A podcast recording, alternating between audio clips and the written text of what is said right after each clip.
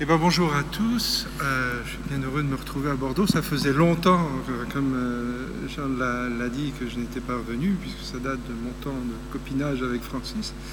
Euh, nous avions plaisir à travailler ensemble sur un autre sujet qui n'était pas, moins délicat et douloureux à l'époque, la question des migrants. Nous avons eu quelques lois, en particulier Orthofeu 1, Orthofeu 2 et compagnie, à réfléchir et à apporter. C'était pas, pas très simple, mais c'est- on avait une bonne équipe et puis euh, dans, la régi- dans les régions, ça, c'était plus que vivant. C'était très dynamisant. Donc c'est avec joie que je me retrouve ici. Euh, merci au Seigneur Ricard de, m'avoir invité à, revenir à Bordeaux. Euh, je découvre une ville qui est en plein chantier, qui, qui grandit, qui s'embellit chaque jour un peu plus. Donc c'est très bien. Alors donc, moi je suis euh, Père Blanc, missionnaire d'Afrique. Euh, souvent il y a une confusion entre missions africaines et missionnaires d'Afrique. On est cousins à quelques années près. hein. Euh, mais le surnom Père Blanc, c'est le nôtre. c'est chez nous. Et je suis originaire de Nantes, donc pas, tellement loin d'ici. Voilà, j'ai 52 ans, j'ai une formation de psychologue, j'ai fait mon doctorat au Canada, je me suis spécialisé dans le traitement des délinquants sexuels. Alors tout de suite, vous pouvez repérer deux expressions qui ensemble ne sont pas souvent mises, traitement et délinquants sexuels. Deux champs différents, la santé et la criminologie. Donc on verra un petit peu pourquoi, euh, cette mise euh, en apposition de ces deux termes. Euh, donc après mon doctorat au Canada, j'ai été nommé à Rome euh, pour mes nombreux péchés. Euh, j'ai été nommé à, ma à- la curie générale chez nous, via Aurelia, pour ceux qui connaissent un peu Rome, où je travaille comme conseiller spécial pour mon conseil général, pour mon supérieur général et puis pour d'autres, sur toutes les affaires qui sont liées à l'intégrité du ministère. C'est un terme un peu vaste qui regroupe plusieurs choses, euh, qui regroupe aussi bien les manquements euh, par rapport aux obligations spéciales du, célibat ou d'autres choses, mais qui va aussi dans l'accompagnement des problématiques de santé mentale. Euh, certains de nos confrères sont confrontés à des difficultés comme de l'alcoolisme, de la dépression, du burn-out, différentes choses. Des choses qui ne vous sont pas inconnues, puisque c'est souvent dans le clergé que- que- qu'on retrouve ces problématiques. Euh, donc, euh, essayer de trouver des pistes pour accompagner nos frères qui sont dans ces moments difficiles et puis euh, trouver des solutions pour eux. Puis aussi, bon, trouver les, les- les manières de gérer ces affaires aussi bien euh, civiles, pénales ou canoniques quand il y a une dimension criminelle à des actions. Voilà, je fais beaucoup de sensibilisation, de formation aussi en Afrique et dans d'autres lieux euh, formation de, séminaristes, de, religieux, religieuses. Euh, voilà, je suis aussi consultant pour différentes congrégations religieuses, toujours sur ces sujets-là. Et puis éventuellement, quand j'ai un peu de temps, euh, ça peut m'arriver de travailler aussi pour le Vatican, mais sur des missions où la CDF, Congrégation pour la doctrine de la foi, peut m'employer des fois bon, sur des différents dossiers. Voilà. Donc, je m'occupe un petit peu. Donc, c'est pour ça que j'avais besoin de mes vacances cette année. J'ai pris mes vacances. Et donc, pas très loin d'ici, à Barbezieux-Saint-Hilaire. Donc, euh, vous voyez, c'est pas, c'est pas, c'est pas très très loin. Ah, Jean le rappelait tout à l'heure, euh, l'actualité cette semaine nous ramène à un sujet douloureux qui est euh, cette réalité de l'abus sexuel des mineurs au sein de notre institution Église et la manière dont cette question a été traitée au cours des années. Alors, cette semaine, ça a le devant de la scène avec euh, euh, ce qui se passe à Lyon autour de la personne du cardinal Barbarin et des autres personnes.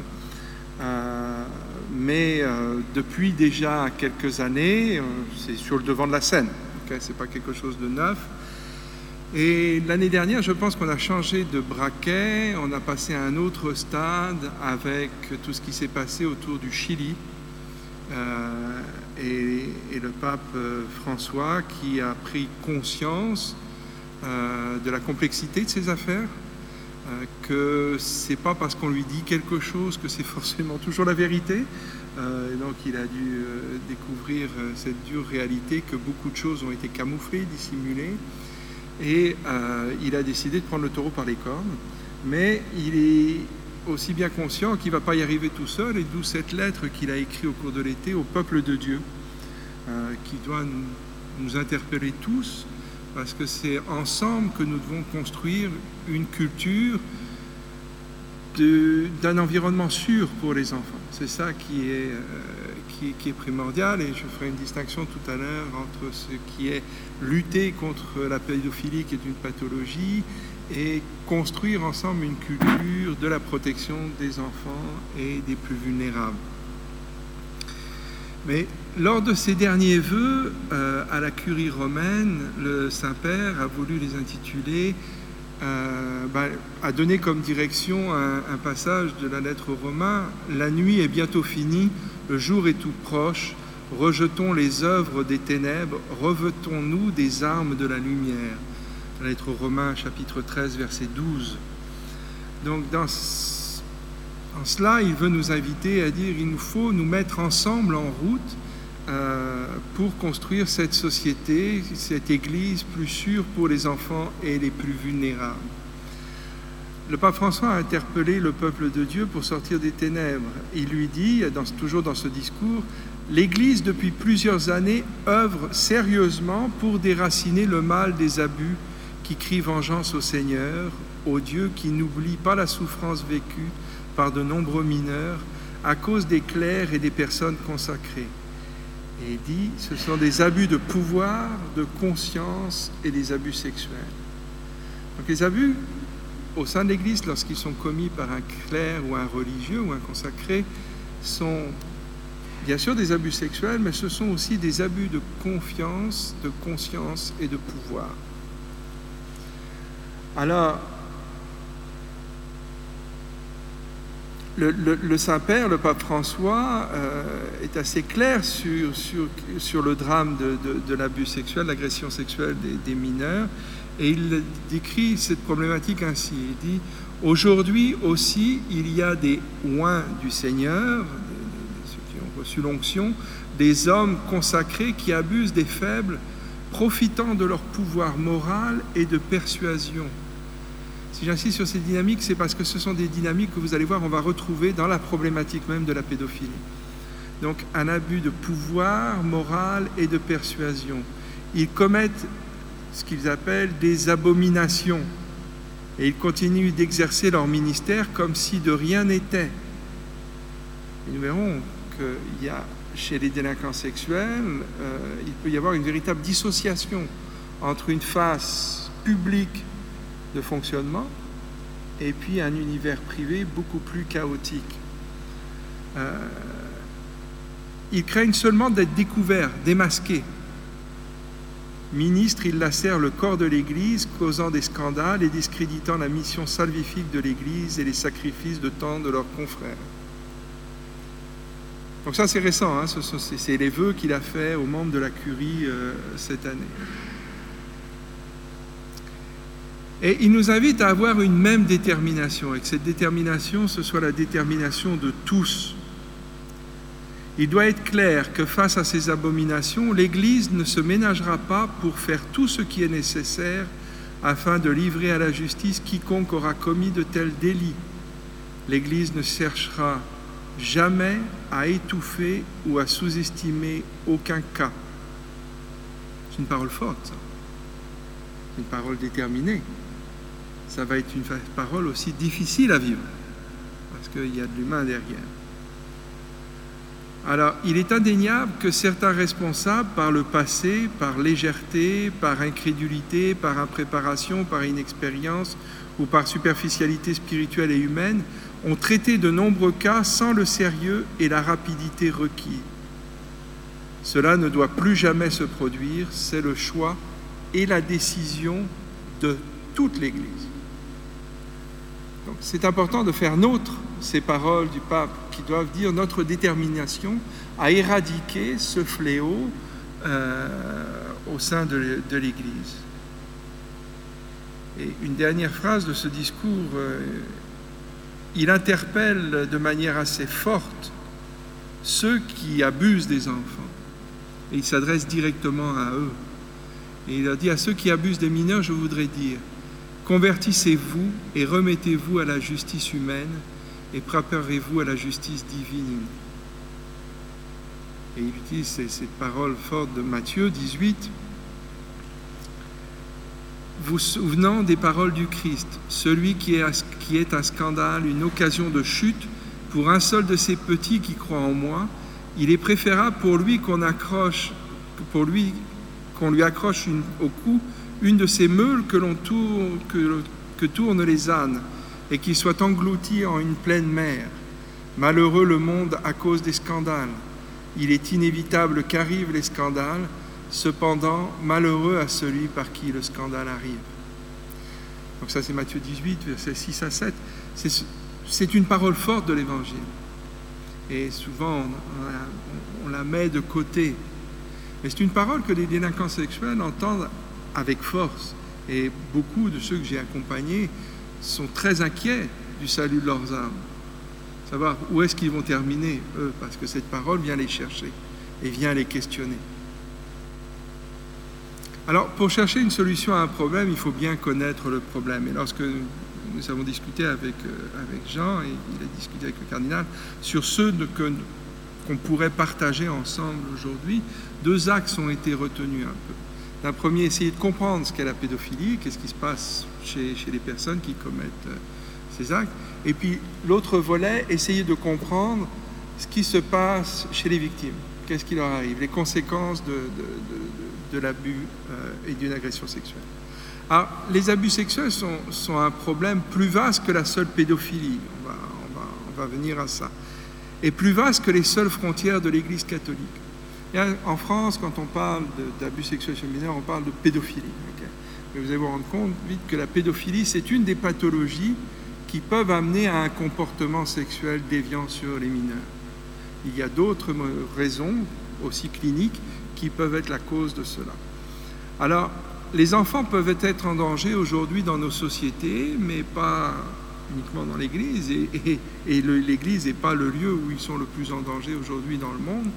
Euh, les familles sont le lieu qui est le plus dangereux pour les enfants, euh, mais c'est aussi le lieu qui peut les aider le mieux à grandir mais c'est tout le, toute cette problématique liée à, la famille qui fait que ça peut être le lieu le plus beau pour grandir, mais aussi le lieu le plus risqué. Pourquoi? Parce qu'il y a cette proximité directe avec les enfants, il y a cet accès direct aux enfants. Et si vous avez des parents qui sont dysfonctionnels, euh, sexuellement parlant, ben, les problèmes peuvent arriver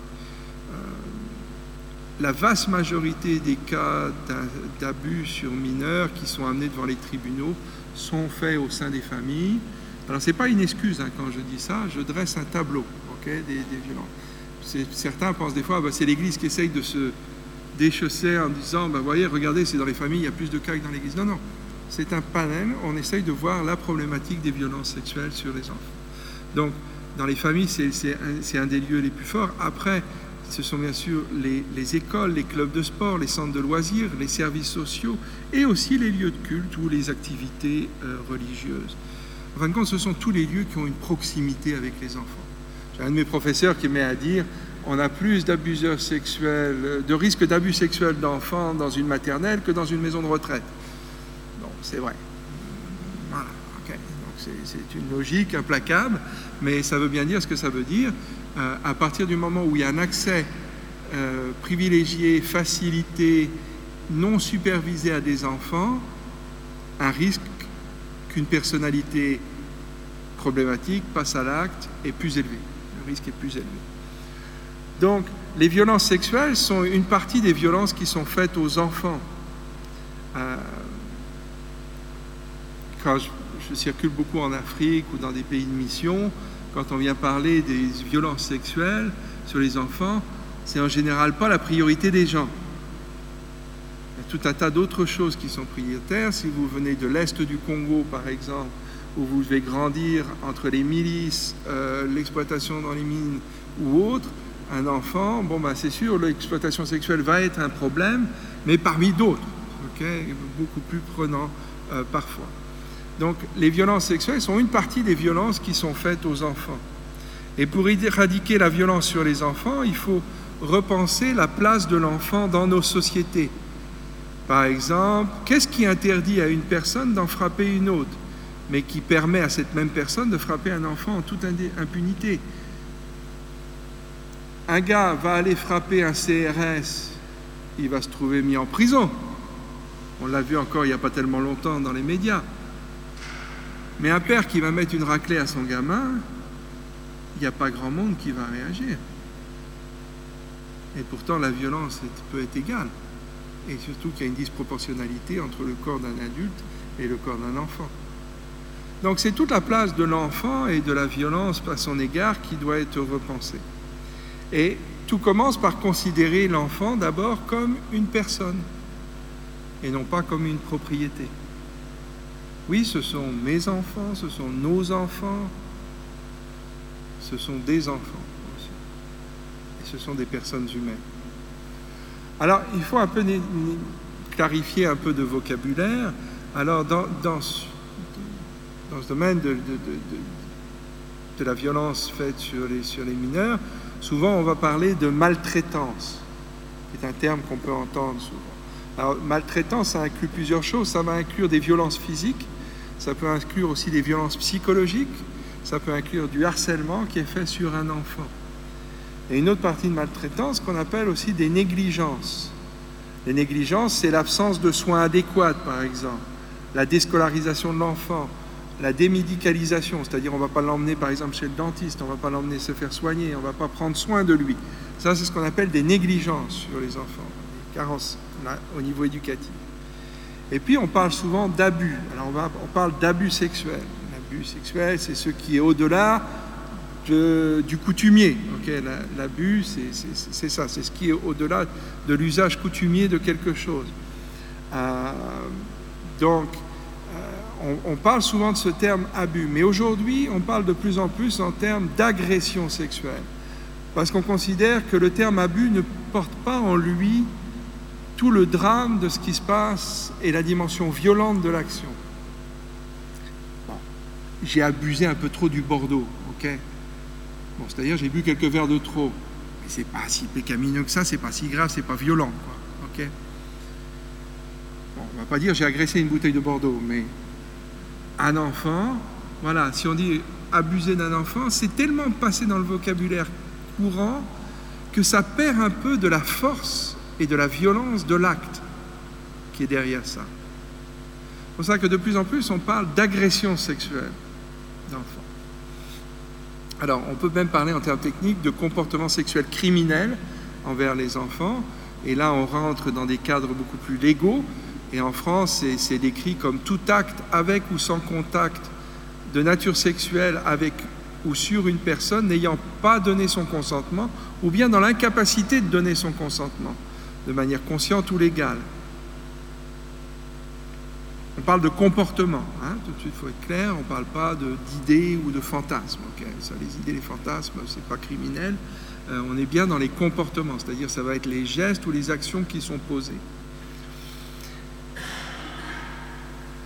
Alors, on, parle souvent de, pédophilie euh, quand on veut parler de l'agression sexuelle des enfants en termes de, ce que ça décrit. La pédophilie, dans le contexte français, c'est tous les abus sexuels sur les mineurs. c'est toutes les agressions sexuelles faites sur les enfants. En termes cliniques, la pédophilie, c'est l'attirance exclusive envers les mineurs de 0 à 9 ans.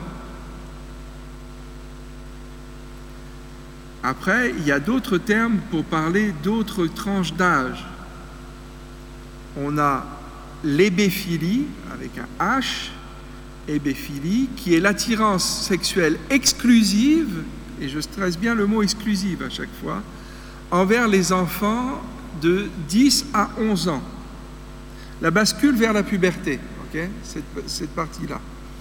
Et puis, il y a ce qu'on appelle les éphébophiles, ou l'éphébophilie, il y a du mot éphèbe, euh, qui est l'attirance sexuelle exclusive envers les enfants de 12, alors ça c'est encore débattu, mais on va dire 16-17 ans. ok euh, et ça, que pédophilie, et et phébophilie, indistinctement du genre de l'enfant. qu'il soit un garçon ou une fille. Vous avez des pédophiles qui sont attirés uniquement vers les garçons, d'autres qui sont attirés uniquement vers les filles, d'autres qui sont attirés uniquement vers les deux, non exclusif. Alors, ce qui, est, en jeu aujourd'hui, c'est de construire, donc, comme je le disais, une société dans laquelle les enfants ne risquent plus d'être des victimes de comportements sexuels criminels ou bien délictueux. Et l'agression sexuelle d'un enfant, c'est avant toute autre chose une problématique de violence sexuelle. On parle d'une agression sexuelle. Donc on parle avant toute chose, avant de penser aux pathologiques ou autres, on parle d'une agression sexuelle sur un enfant. C'est-à-dire qu'elle ne peut pas être traitée sans porter son attention à la dimension criminelle, la dimension légale de, de ce qui est posé, de ces actes commis. Cela, c'est une indication pour nous aussi que la responsabilité première dans un État de traiter les problématiques de violence et de violence sexuelle, c'est une prérogative de l'État. Donc ça, c'est un message pour nous tous de dire que face à ces questions-là, le, corps institué qui a prérogative, devoir et mission de gérer et d'administrer et de sanctionner ce genre de comportement, c'est l'État. Et l'Église ne peut pas s'y substituer. Et ça a été une des erreurs qu'on a commises dans l'Église, c'est qu'on pensait qu'on allait régler ça en interne. on va régler ça entre nous. Envoyer le gars faire une retraite, on va l'accompagner, il va aller faire un petit peu de, psy, puis ça va aller. Non, on est face à un délit criminel, on est face à une agression sexuelle, une violence sexuelle. Donc c'est à l'État de régler ça. Donc il est nécessaire de bien comprendre que ce qui est criminel, ce sont aussi les comportements et non pas les fantasmes. Personne peut avoir un fantasme à un moment d'une relation sexuelle ou d'un acte sexuel sur un enfant, ça ne va pas en faire un pédophile. Et ça ne va pas en faire un délinquant sexuel tant qu'il ne passe pas à l'acte. ok? Puisque ce sont les comportements qui sont criminels. Alors pour bien comprendre ce problème, que l'on appelle couramment la pédophilie, il est nécessaire de saisir la complexité de sa nature. Enfin, il est nécessaire de comprendre ce que peuvent être les motivations à l'agression sexuelle. Et quand j'entends motivation, ce n'est pas les raisons d'abuser, mais qu'est-ce qui fait qu'une personne peut euh, décider d'abuser sexuellement ou d'agresser sexuellement d'un enfant? Il y a différents types de comportements sexuels qui sont criminels. Il y a euh, des agressions sexuelles avec contact, c'est-à-dire c'est tout acte qui vise à provoquer l'excitation et la gratification sexuelle de celui qui le fait ou à celui ou à celle qui le fait. Cet acte en droit français doit être fait avec violence ou bien contrainte ou menace ou bien surprise par une personne adulte ayant ou non autorité sur le mineur. S'il a autorité sur le mineur, c'est un facteur aggravant. Et en général, les prêtres les clercs sont considérés comme personnes ayant autorité sur le mineur par délégation parentale, bien souvent. puisque les enfants sont, confiés, par exemple, à la catéchèse ou aux activités et autres, il y a une délégation de l'autorité parentale qui est faite automatiquement, et donc les prêtres deviennent des personnes avec autorité. Donc, dans les, gestes d'agression sexuelle avec contact, on va retrouver quoi? Et eh On va retrouver, par exemple, des caresses sur les parties intimes de, l'enfant, euh, mais pas uniquement. Vous avez des hommes qui, par exemple, vont s'exciter en caressant les cheveux, simplement, euh, de l'enfant. Donc, rappelez ce que j'ai dit tout de suite, ça doit viser à l'excitation sexuelle, hein, ou à la gratification sexuelle. Donc, toute caresse qui a cet objectif-là, euh, la masturbation de l'enfant, de, masturber l'enfant ou de se faire masturber par l'enfant, des pénétrations anales, vaginales et orales. Et alors là, on rentre, quand on rentre dans, les catégories de pénétration, on rentre dans ce que le droit qualifie en termes de viol. donc c'est un délit criminel. Euh, le frotteurisme, c'est-à-dire les, hommes qui se frottent contre les enfants pour s'exciter. Euh, nous sommes des hommes, ça ne nous arrive pas, mais c'est une expérience assez fréquente par les femmes qui prennent les transports en commun. D'avoir ces hommes qui viennent s'exciter contre elles, euh, c'est quelque chose d'assez courant. Donc certains hommes le font sur les enfants. L'exploitation sexuelle de l'enfant, pour la prostitution par exemple, euh, ou encore la production de matériel cyberpédopornographique, c'est-à-dire des, vidéos, des films, des, images d'abus sexuels, d'agressions sexuelles d'enfants qui sont mis euh, sur, sur des sites à disposition des hommes pour, pour les visionner et s'exciter avec. Et puis vous avez ce qu'on appelle aussi des agressions sexuelles sans contact, c'est-à-dire des choses comme de l'exhibitionniste, par exemple. Un homme, une femme qui va exhiber ses parties intimes à un enfant. Euh, le voyeurisme aussi. Euh, l'homme qui va chercher à voir l'enfant quand il est en train de prendre sa douche ou euh, quand il est nu ou quand voilà. L'exposition à de la pornographie, inviter des jeunes, allez, on boit une bière, on est à l'adolescence et autres, on va se regarder de la porno ensemble et autres et ainsi de suite. Bon, ça, c'est une agression sexuelle. L'exploitation sexuelle, la prostitution infantile, le fait de prostituer un enfant, même si on ne le touche pas nous-mêmes, mais le fait de prostituer un enfant, c'est aussi une agression sexuelle. Et bien sûr, la consommation de matériel cyberpédopornographique. Ce ne sont pas que des images. Je me rappellerai toujours d'un diocèse en France, je ne dirai pas le nom, mais j'étais invité pour un mariage et j'étais euh, logé au presbytère et j'ai le brave curé qui me dit en face de moi, mais mais il dit, père, mais c'est que des images, de toute façon, ce sont des acteurs derrière. Euh, dit, mon père, non, pas vraiment là. euh, ce sont des enfants qui sont agressés sexuellement. Et c'est cette agression qui est filmée. Donc, si une personne consomme ce genre de matériel, ben, elle contribue à cette agression sexuelle de l'enfant. Parce qu'il a fallu produire du matériel pour ça. Donc, ce ne sont pas que des images. Alors, qui abuse? Alors majoritairement ce sont des hommes, même si le nombre des femmes qui commettent des agressions sexuelles est en augmentation. Et même chez les religieuses, euh, on a des, femmes euh, qui, qui, abusent sexuellement aussi d'enfants. Alors c'est beaucoup moindre, hein. c'est majoritairement plutôt masculin. Avant, les femmes étaient plutôt complices d'un homme dans, la population générale. C'était leur partenaire qui était abusif et donc elles participaient à cet abus. Mais maintenant, on a des femmes qui abusent aussi d'enfants. Alors c'est très difficile à concevoir hein. dans notre tête. Un homme qui agresse sexuellement des enfants, on en a entendu plus parler. et, on, arrive un peu à comprendre ça.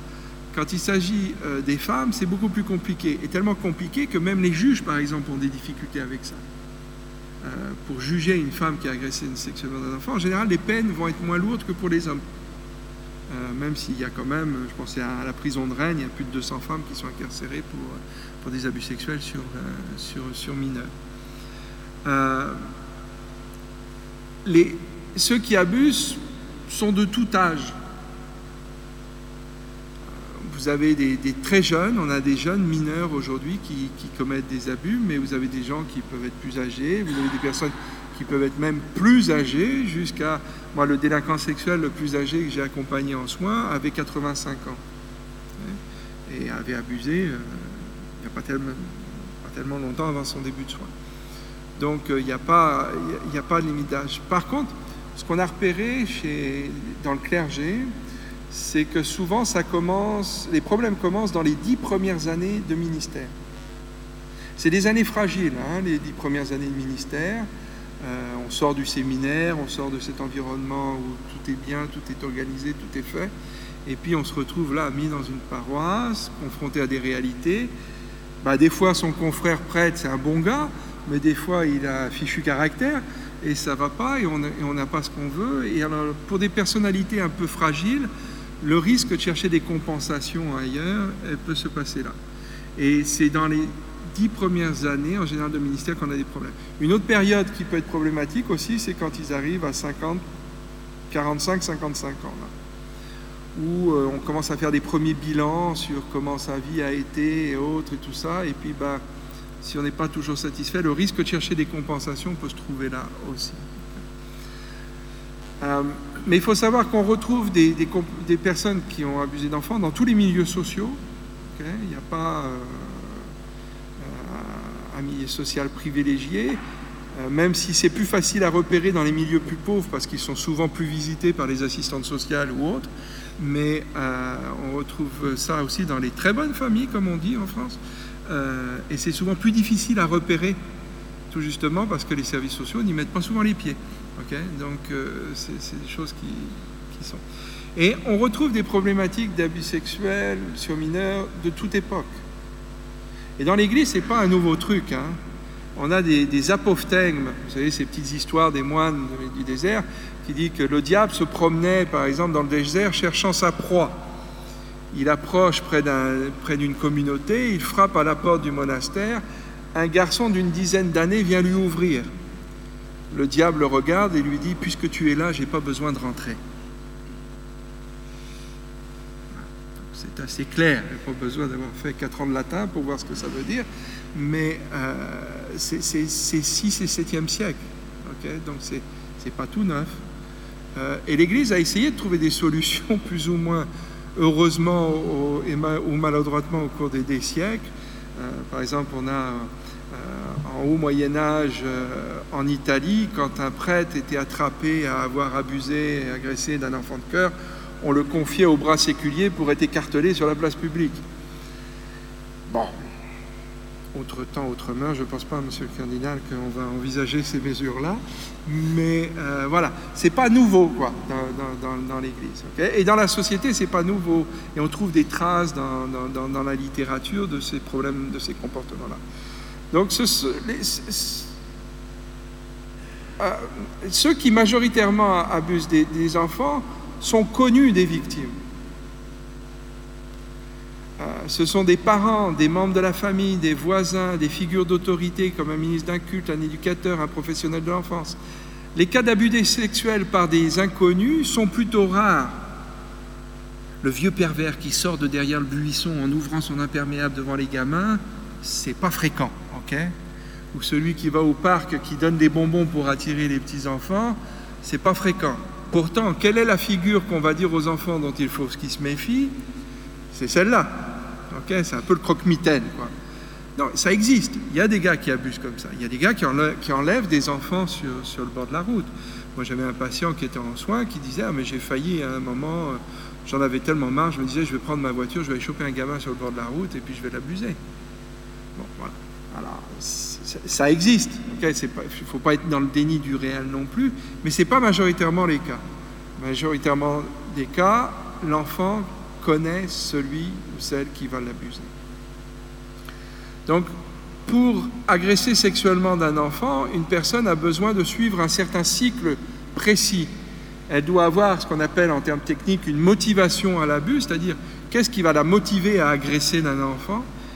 Elle doit neutraliser ce qu'on appelle des inhibitions internes, mais aussi des inhibitions externes, et finalement elle doit vaincre les résistances de la victime. Alors, quelles peuvent être les motivations à l'abus? Qu'est-ce qui fait qu'un individu va décider d'agresser sexuellement un enfant? Ben, Le premier, le plus évident dont on a déjà parlé, c'est que cette personne souffre de cette pathologie qu'on appelle la pédophilie, ou bien l'hébéphilie ou l'éphébophile, qui fait qu'elle va avoir une attirance exclusive envers un groupe d'âge d'enfants. Et j'insiste sur l'exclusive. Quelqu'un qui a eu un passage à l'acte pédophile parce qu'il n'avait pas possibilité d'avoir de sexualité avec un adulte à côté, mais que ce n'est pas son appétence sexuelle habituelle, on ne va pas le diagnostiquer avec, avec cette étiquette clinique de pédophile. Alors la pédophilie, c'est bien cela, c'est l'attirance exclusive envers les enfants. Après, vous pouvez avoir des gens qui souffrent de ce qu'on appelle les troubles de comportement antisocial. C'est ce qu'on appelait dans le temps les psychopathes ou les sociopathes. Donc ça, ce sont des gens pour qui l'important, c'est la transgression. Et ça, vous leur dites, mais t'as pas... écoute, c'est pas, c'est pas acceptable, qu'est-ce que qu'est-ce que tu as fait sur cet enfant? Ils vont vous regarder droit dans les yeux, et puis ils vont dire, mais qu'est-ce que ça peut bien faire? Je fais ce que je veux, là. Et, ils sont droits dans leur bottes en disant ça. Hein. Parce que pour eux, ce qui est important, c'est de transgresser des normes, transgresser des tabous. Et si vous voulez un tabou, c'est le, tabou de l'inceste ou de l'abus sexuel sur les enfants. C'est un des gros tabous de la société. Donc ces gars-là sont allumés par cette transgression, plus que par l'excitation sexuelle. L'excitation ou la gratification sexuelle, c'est un, produit secondaire. Ce qui va être le plus excitant pour eux, c'est la transgression. Après, vous avez des gens qui souffrent d'hypersexualité. C'est des gens qui... Il faut avoir du sexe, quoi. Avec euh, un homme, une femme, le chien de la voisine, n'importe qui, ça n'a pas d'importance. C'est l'hypersexualité, c'est cette recherche de la satisfaction sexuelle à outrance. J'avais un patient quand j'étais à Ottawa qui se masturbait 200 fois par jour. Fatigant, hein? Sûrement. Sûrement. Hein bon, alors, vous pouvez vous rendre compte que quand quelqu'un se masturbe 200 fois, pas question de garder un travail, pas question de. Ça, occupe à toute autre chose. Donc, en soins, on a, dû euh, le mettre d'abord au travail. Avec une assistante sociale, on a essayé de le remettre au travail pour diminuer la fréquence. Puis on a mis un traitement hormonal en place et autres pour descendre la libido et autres, tout ça.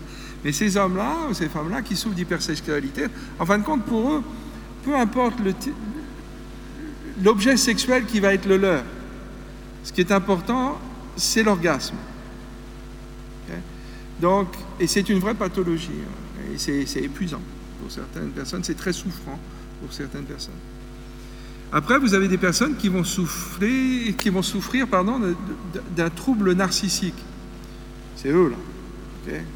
Eux, là. Ils sont dans une telle adulation d'eux-mêmes et ils ont besoin de cette adoration-là. Et puis, ils ont des droits particuliers. À partir du moment où vous êtes spécial, vous avez des privilèges spéciaux. et bien souvent, on va retrouver, vous savez que derrière les, personnalités narcissiques, en fin de compte, c'est la petite souris dans le char d'assaut. C'est quelqu'un qui a une estime de lui-même très très faible, mais qui pour compenser ça, l'enfle, L'enfle à l'extrême. Et s'il n'arrive pas à le faire, il va aller chercher quelqu'un, une personnalité très très euh, puissante et qui va être complètement en admiration. C'est je vais voir par exemple Monsieur le cardinal et je vais dire mais c'est un homme tellement brillant, tellement génial et je suis tellement heureux d'être son ami. Vous voyez où il est l'affaire? C'est que je suis heureux d'être l'ami de quelqu'un qui est tellement génial, qui est tellement brillant. Ça n'enlève rien, monsieur le cardinal. Euh, c'est le narcissique va, avoir besoin de ça. S'il ne peut pas avoir son éclat personnel, il va se mettre dans la lumière de quelqu'un d'autre. Parce qu'il va avoir besoin de ça. Et, donc, on retrouve des gens qui vont essayer de réparer des choses en eux qui sont imparfaits. Et, on retrouve beaucoup chez les gens qui souffrent de troubles narcissiques des personnes qui ont été victimisées eux-mêmes à l'enfance. Et ils essayent dans un comportement agressif sur... Euh, en général, c'est même pas... Euh, ils vont essayer de réparer ce qui en eux a été cassé de manière perverse, de manière maladroite, mais dans, un comportement sexualisé sur l'enfant. Et en général, ils vont passer à l'acte sur des enfants qui ont l'âge que eux avaient quand ils ont été abusés. Vous avez des personnes aussi qui vont avoir un affaiblissement moral. Et ça, c'est intéressant pour nous aussi comme prêtres quand on accompagne des gens. C'est des gens qui vont quelque part repousser un peu les frontières de leur, moralité et de leur moralité sexuelle. Pour essayer quelque chose de différent, pour repimenter la vie, pour, euh, oui, euh, changer la routine. Euh, et puis, c'est pas des gens qui habituellement auraient cette attirance-là, mais qui se disent tiens, pourquoi pas si j'essayais? Donc ça, c'est important de les repérer parce qu'en général, c'est des gens avec qui on peut facilement travailler pour les ramener vers une conduite morale euh, plus, euh, euh, plus droite. vous avez des gens qui souffrent de, déficiences cognitives importantes et qui n'ont pas ces, frontières-là. C'est des personnes qui peuvent souffrir de, problématiques, euh, de, déficit mental important et qui n'ont pas d'inhibition naturelle. J'avais un gars qui était comme ça, euh, qui, souffrait d'une dégénérescence et il s'excitait n'importe comment. Dès qu'il avait un enfant et autres, il s'excitait, il baissait son pantalon. Quoi. Mais c'est un problème vraiment cognitif là, de, formation. Et vous avez aussi des personnes qui souffrent d'une malformation neurophysiologique. Et dans, les troubles de pédophilie en général, on a repéré qu'il y a une zone du cerveau qui n'est activée que chez les pédophiles. Donc il y a un mauvais câblage, en résumé.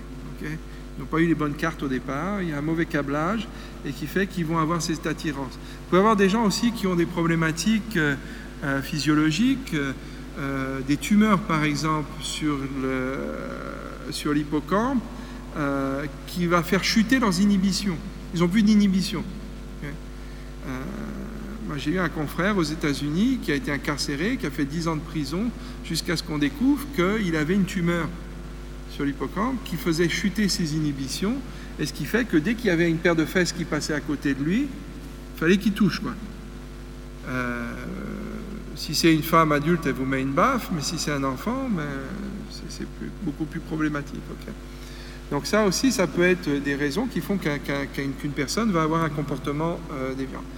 Et puis, euh, il peut y avoir une exploration intrusive. Et là, quand je parle d'exploration intrusive, je pense plus particulièrement aux mineurs vous avez de plus en plus de, jeunes mineurs agresseurs. Ben, on ne va pas les appeler agresseurs parce que quand on est mineur, on espère qu'on va quand même réussir à corriger le tir. Donc, on appelle ça des mineurs intrusifs en général. Et on a vu que si globalement, à l'échelle mondiale, la délinquance sexuelle diminuait, la délinquance sexuelle des mineurs augmente. Et un des facteurs euh, importants de ça, c'est l'accès à la pornographie à des âges de plus en plus jeunes. Euh, vous avez des gamins qui, à 7-8 ans, ont déjà vu de la porno. Euh, je me rappelle, en Côte d'Ivoire, par exemple, où j'allais, les sœurs de Notre-Dame des Apôtres, qui avaient un jardin d'enfants, me disaient qu'elles avaient chopé un, un gamin en grande section avec des DVD porno dans son sac. Euh, alors est-ce que c'est pour lui? Est-ce que c'est son grand frère qui lui a demandé de passer ou quoi que ce soit? Mais cet enfant a été exposé à ça, déjà à un jeune âge. Et on voit que des jeunes essayent de reproduire ce qu'ils voient dans la porno. Et euh, il y aurait beaucoup à dire sur ça, mais la porno c'est un, vrai fléau, hein. c'est une vraie catastrophe parce que c'est en train de modifier de manière dramatique les relations entre les hommes et les femmes, entre les hommes et les hommes, et les femmes et les femmes. C'est en train de modifier profondément euh, l'image de soi chez les jeunes.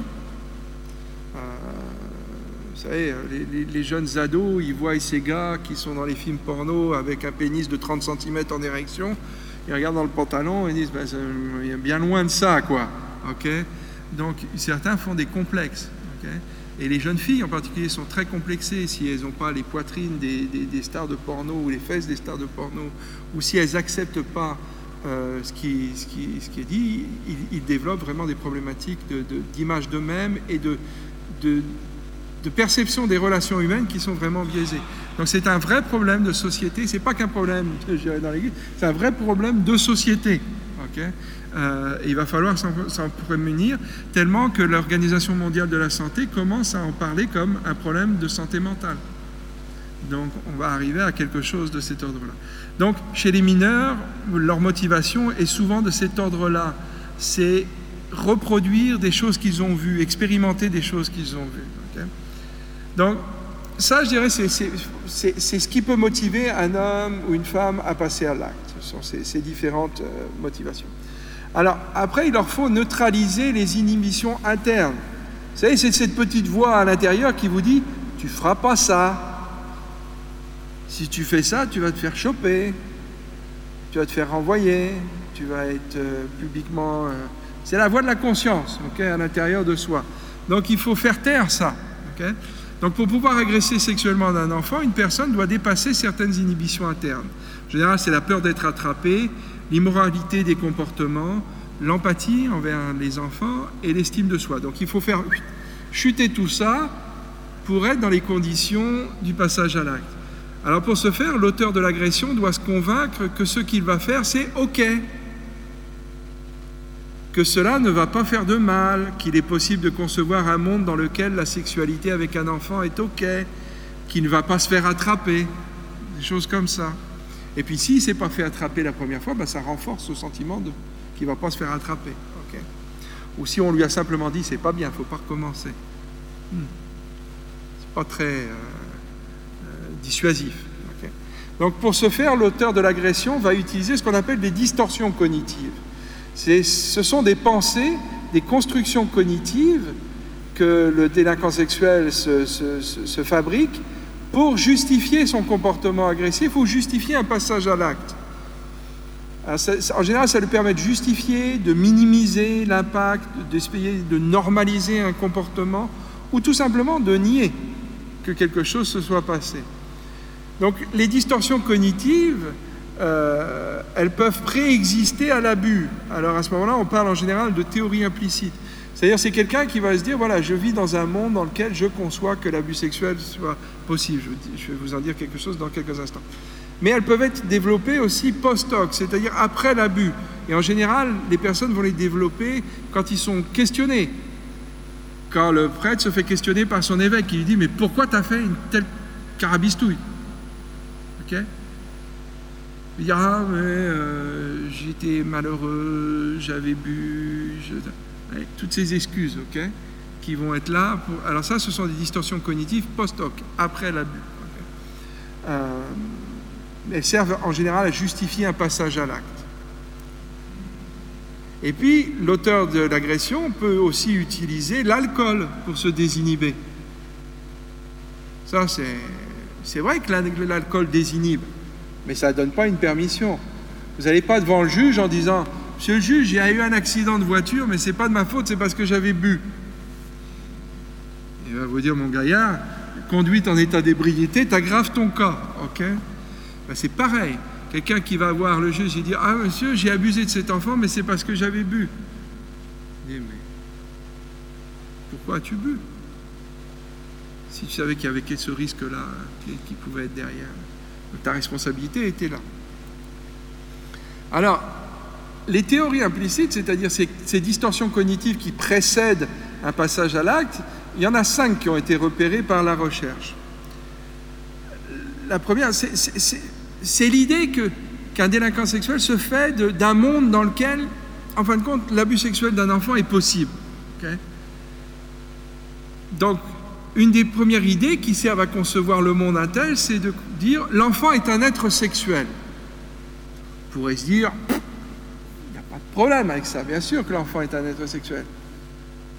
Il a, il a un sexe, c'est un être sexuel. Mais le délinquant sexuel, celui qui, qui, va, qui va, utiliser cette vision-là, il va dire, oui, les enfants sont des créatures sexuelles, et par conséquent, elle cherche aussi à avoir des relations sexuelles avec les adultes. Voyez où la distorsion se fait? On passe de oui, l'enfant est un être sexuel à ah oui, mais il désire avoir du sexe avec l'adulte. C'est une distorsion. On tord une vision, on tord quelque chose. Alors on a eu toute une période dans l'histoire, en passant par Dolto, en passant par d'autres, où on concevait que l'enfant, la petite fille pouvait désirer avoir une relation sexuelle avec son papa et autres, ainsi de suite, et autres inepties. Non, quand une petite fille de 7 ans dit à son papa qu'elle veut se marier avec et qu'elle veut avoir des bébés de son papa, elle ne dit pas qu'elle veut avoir un pénis d'un adulte qui lui rentre dans son vagin de 7 ans. C'est pas ce qu'elle dit. Mais elle aime tellement son papa que, ben oui, pourquoi elle n'aurait pas des bébés comme sa maman a des bébés? C'est pas ce que ça veut dire pour 7 ans, ok? Donc c'est là où on voit que euh,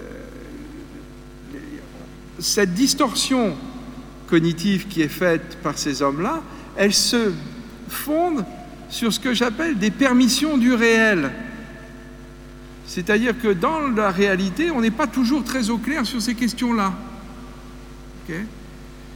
et il y a une espèce de flou dans lequel le délinquant sexuel va s'engouffrer. Et il va essayer de vous faire croire que sa vision du monde, c'est une vision qui vaut, la, qui, vaut la peine. Une autre euh, idée, c'est la nature du mal. Le véritable mal fait aux enfants est le résultat de l'usage de la force physique et de la violence. Mais si les enfants sont blessés, ils récupèrent vite. Vous avez vu le twist là qui est passé? C'est ça, ça aussi. Ah oui, bien sûr, on est conscient, il y a du mal dans le monde, hein, mais ça c'est mais de toute façon, ils récupèrent vite les gamins. L'autre euh, théorie implicite qu'on entend souvent, c'est l'impulsivité incontrôlable. J'ai pas pu me contrôler. Je okay. Je peux pas me contrôler. C'est juste arrivé comme ça. Et notez bien celle-là, parce que tout à l'heure, on va parler des distorsions cognitives à caractère religieux. Et quand vous avez un prêtre qui vous dit, euh, bah, même Jésus n'a pas réussi à m'arrêter, alors qui c'est que tu crois que je suis pour m'arrêter?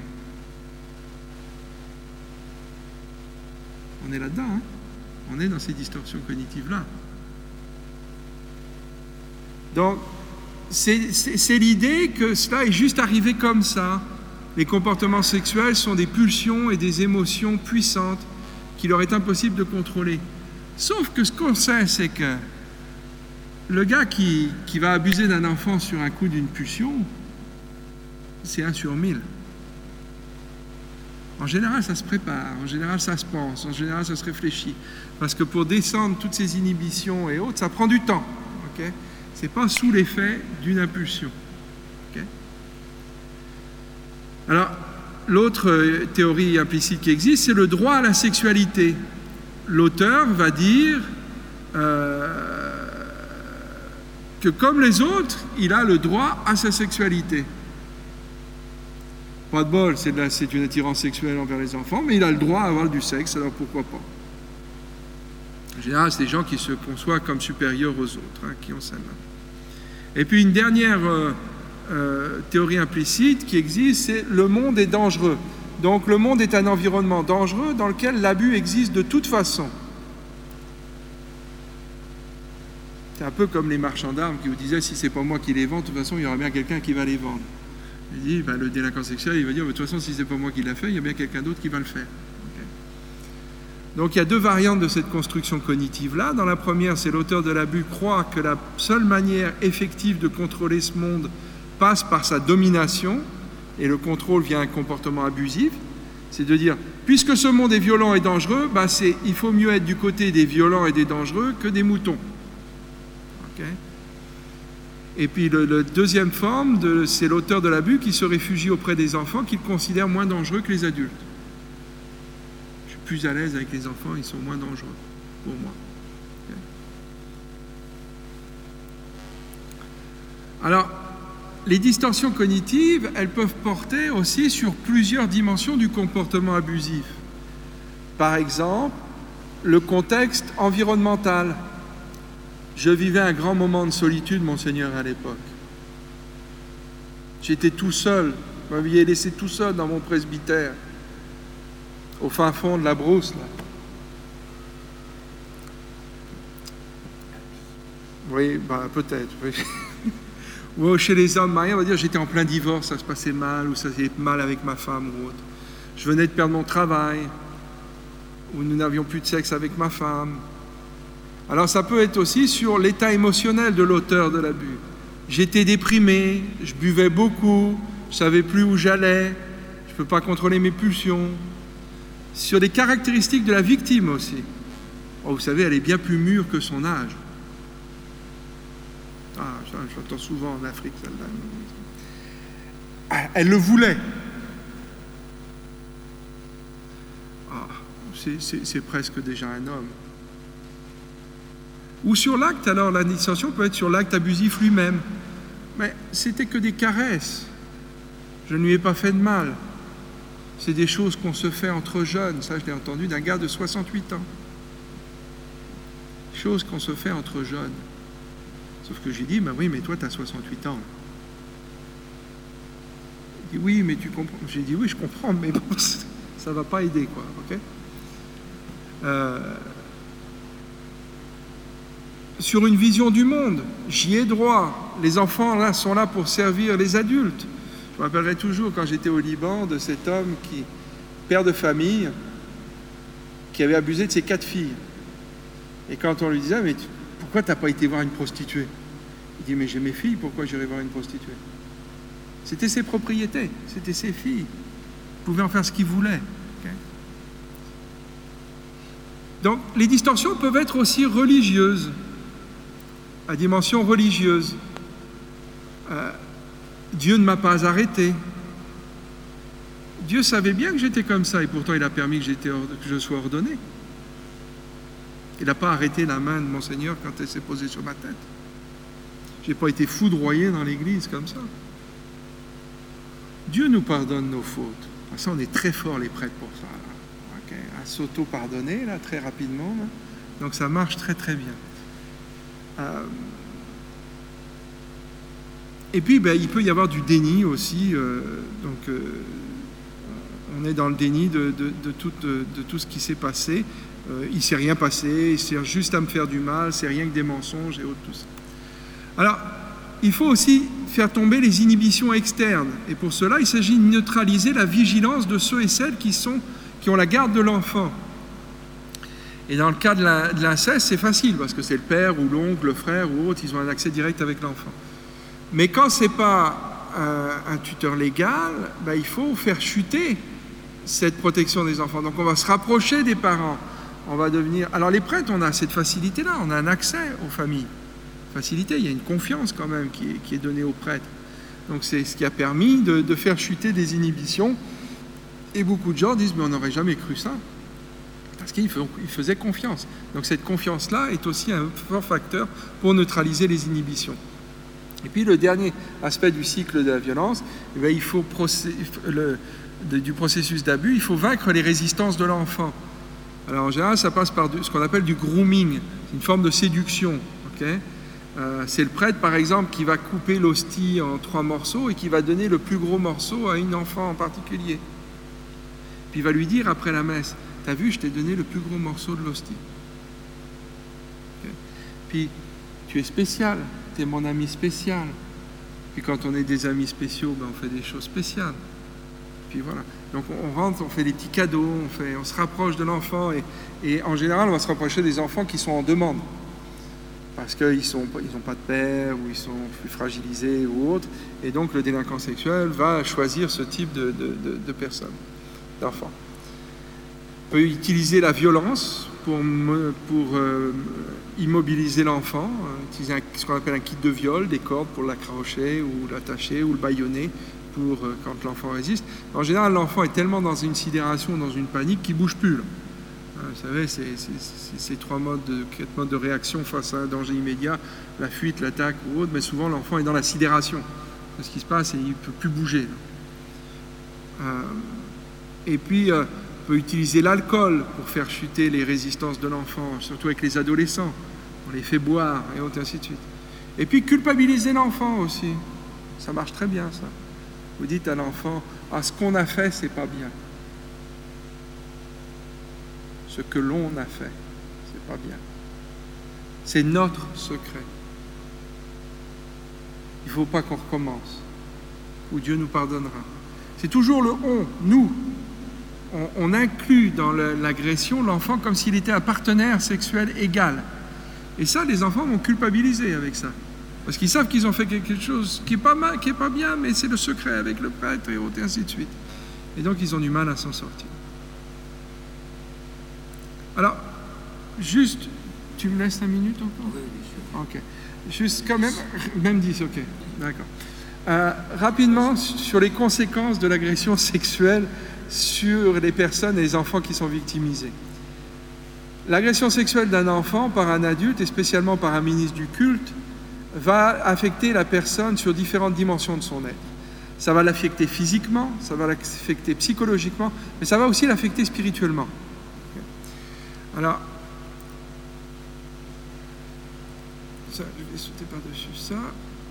Au niveau des conséquences euh, physiques, une agression sexuelle d'un enfant ne laisse pas automatiquement des signes et des indicateurs physiques permettant de définir avec certitude qu'il a été victime.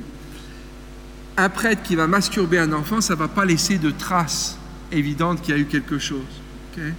Donc ce n'est pas toujours évident de savoir qu'il y a eu un, abus physique. Donc il faut en général chercher ce qu'on appelle des faisceaux de symptômes. C'est-à-dire ça, plus ça, plus ça, plus ça, ouais, ça nous donne quand même une idée plus précise euh, que quelque chose s'est passé. Alors, mais il y a plusieurs symptômes qui ont été repérés chez les personnes et chez les enfants qui ont été abusés. Par exemple, des douleurs et des changements de couleur, des saignements ou des pertes génitales, anales ou buccales. Je ne vous fais pas de dessin, Mais un pénis d'adulte qui rentre dans l'anus d'un enfant de 3 ans, ça fait des dégâts. Ça Ça rentre pas comme dans du beurre. Donc ça va faire des déchirures, ça va faire des cicatrisations si ça a été répété et autres, tout ça. Donc là, c'est des indicateurs physiques. Il peut y avoir des douleurs persistantes ou récurrentes au cours des mictions et des mouvements intestinaux.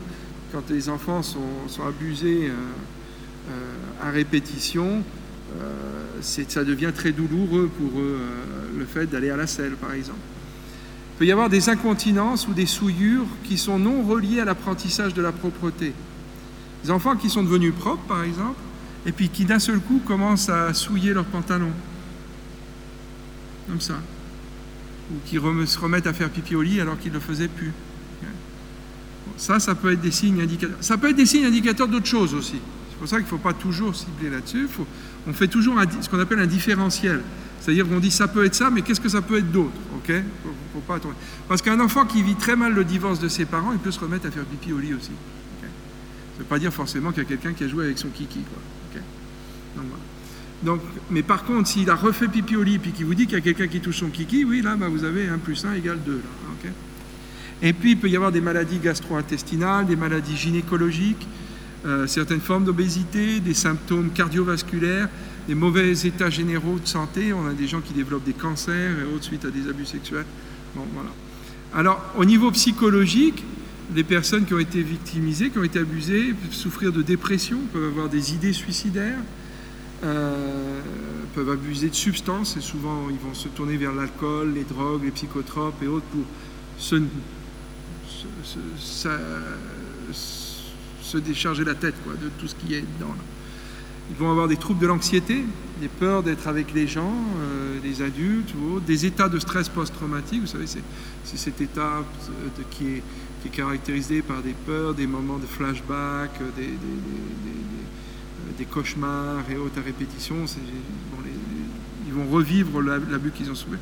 Des troubles du sommeil, des troubles de l'alimentation, des troubles sexuels euh, qui font partie de ces caractéristiques psychologiques.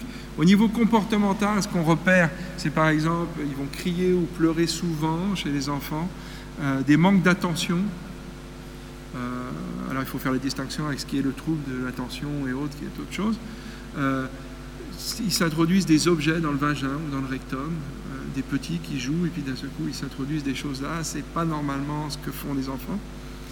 Euh, les modifications ou les pertes d'appétit, les troubles du sommeil ou des cauchemars, des peurs par rapport à une maison ou à un endroit spécifique, ou des craintes excessives d'être en présence d'hommes ou de femmes, des jeux sexuels inappropriés à leurs âges, des dessins sexualisés, euh, ça, ça, envoie ça, des connaissances sexuelles étranges, sophistiquées ou inhabituelles pour un enfant de 5 ans, euh, des retours à l'incontinence euh, souillure et des mauvaises hygiènes personnelles. il peut y avoir aussi un manque d'intérêt soudain pour les amis. D'un seul coup, ils avaient un groupe d'amis, mais d'un seul coup, ils n'y vont plus. Ils se coupent, ils ne vont plus avec leurs amis. Euh, où ils ont des craintes ou des réactions effarouchées au toucher. Vous leur, touchez comme ça, tac, ils vont bondir. Hein, alors qu'ils vous ont vu arriver, quoi. Il n'y avait pas de, problème. Euh, l'hostilité par rapport à des figures d'autorité, des besoins constants de compagnie, des régressions dans la communication, des gamins qui ont 15 ans qui se mettent à parler comme un 5 ans, par exemple. Hein. Euh, des fugues à répétition, de porter des vêtements provoquants, euh, ou alors se mettre des couches et des couches de vêtements. Euh, je me rappelle d'une jeune qui était venue me voir, elle avait 15 ans, elle avait été abusée et autres, tout ça, est arrivée en plein été avec doudoune, pull et tout. Elle avait mis son armure. Elle avait vraiment peur de l'exposition de son corps. Manque de confiance dans l'autre et autres, etc. Euh. Je, laisserai à Jean-Michel, euh, le, PowerPoint où il y a plus de détails dessus ou autre, parce que je veux laisser de la place à vos questions. Mais je voudrais juste mentionner quand même l'agression sexuelle comme conséquence spirituelle. L'agression sexuelle d'un enfant, et puis spécialement celle commise par un ministre d'un culte, a aussi des conséquences spirituelles. L'agression sexuelle s'attaque directement au système de croyance de l'enfant, celui de ses croyances fondamentales. Le monde est bienveillant, le monde a du sens et j'ai de la valeur. Ça, c'est trois croyances fondamentales qu'ont l'enfant et qu'ils acquièrent dans leur famille en général. L'abus, ça vient mettre ça en miettes. Le monde n'est pas bien vieillant, là. Le monde n'a pas de sens. Et qu'est-ce que j'ai comme valeur, moi, si on me fait des choses pareilles? Les blessures spirituelles sont de l'ordre de la perte de confiance en Dieu, en son prochain. C'est une expérience d'une impuissance totale, d'être dépossédé de sa voix. D'une victime qui disait Quand mon père m'abusait dans la salle de bain, je priais, je criais pour que Dieu vienne me délivrer, mais Dieu n'était pas venu. Et il faut qu'on se pose, nous, prêtres, aussi cette question-là. Où était Dieu à ce moment-là?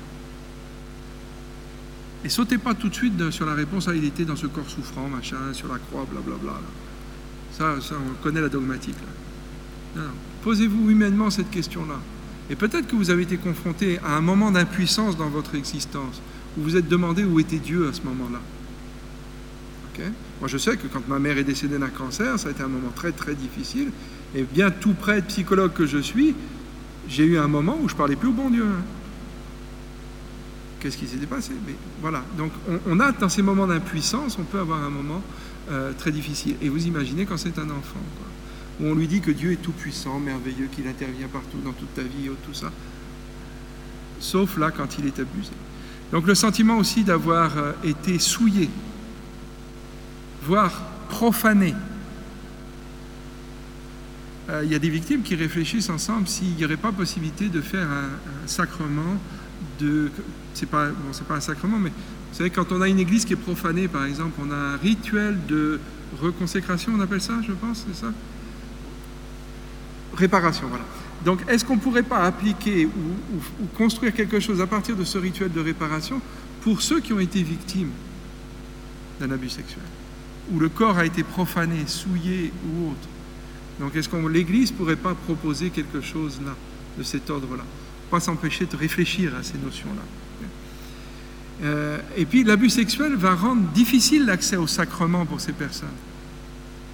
Vous avez des victimes qui vont vous dire, mais moi je ne sais pas, les mains qui consacrent le pain de l'Eucharistie, qu'est-ce qu'elles ont fait avant?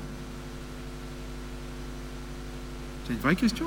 Qu'est-ce qu'on fait avec nos mains avant de consacrer le pain de l'Eucharistie? Et vous pouvez vous imaginer que quelqu'un qui a été abusé par un prêtre se pose cette question-là. Comment elle peut savoir que le prêtre qu'elle a en face d'elle va être bon ou mauvais pour elle? Quand elle a fait cette expérience-là donc ça, ça va rendre l'accès au sacrement difficile. Ça rend l'accès, par exemple, au sacrement du pardon quasi impossible. Moi, j'ai un prêtre que je connais bien qui a été abusé étant enfant et qui me disait c'est très douloureux pour lui en tant que prêtre parce qu'il dit j'administre le sacrement de réconciliation au peuple de Dieu que je rencontre, mais je suis incapable de le vivre pour moi aujourd'hui. À cause de son abus, de l'abus qu'il a subi. C'est dramatique ça dans la vie d'un prêtre? D'une victime, tout simplement. Le fait de dire la prière du Notre Père quand vous avez été abusé par un père, ça devient très compliqué. voilà. Et, donc ça va reconfigurer quelque part tout le système de croyance et les images de Dieu qu'on a habituées. Et quand on travaille auprès des victimes, il faut s'apprêter à avoir son système de croyance reconfiguré un peu autrement. Et toutes les images de Dieu qu'on peut avoir irrité notre catéchisme ou notre formation dans le séminaire, il faut être prêt à les questionner sérieusement. Chercher un peu qu'est-ce qu'est la pointe derrière, parce que ça, confronté à la souffrance, ça devient euh, très difficile. Je vais m'arrêter là. On va prendre une petite pause et des questions ou directement des questions?